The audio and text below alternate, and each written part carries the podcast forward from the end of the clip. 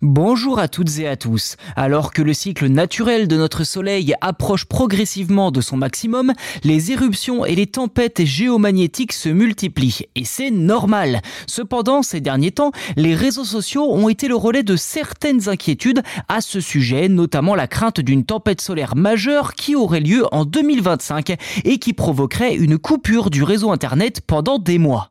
Il est vrai que les tempêtes géomagnétiques peuvent endommager nos réseaux électriques. Ce fut déjà le cas au Canada en 1989 par exemple, où 5 millions de personnes ont été privées d'électricité pendant plusieurs heures. Mais les tempêtes solaires peuvent également perturber nos systèmes de communication et de navigation.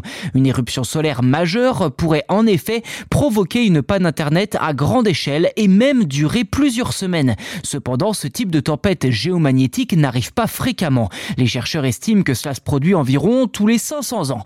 Et la dernière fois qu'une éruption solaire d'envergure a touché la Terre, eh bien ça remonte à 1859 lors de l'événement de Carrington.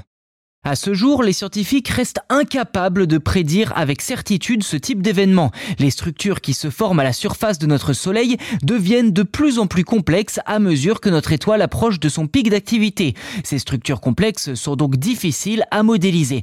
Et les chercheurs les plus avancés dans ce domaine espèrent pouvoir donner l'alerte au mieux 30 minutes avant le début de la tempête, ce qui est loin de permettre d'annoncer avec précision une tempête solaire qui hypothétiquement surviendrait dans deux ans. Être prévenu 30 minutes à l'avance, eh bien cela permettrait tout de même aux opérateurs et aux gestionnaires de réseau de prendre des mesures conservatrices pour leurs systèmes et équipements. Ainsi, les arguments utilisés par les complotistes pour soutenir leur théorie selon laquelle la mission de la sonde Parker Solar Probe de la NASA ne serait qu'une couverture pour une opération de grande réinitialisation d'Internet, eh bien tout ça n'a aucun sens, hein, ni fondement d'ailleurs, car cette sonde a été lancée dans le but scientifique très précis d'étudier la physique de notre Soleil et son atmosphère pour ensuite aider les chercheurs à mieux comprendre les phénomènes d'éruption solaire qui pourraient menacer notre société.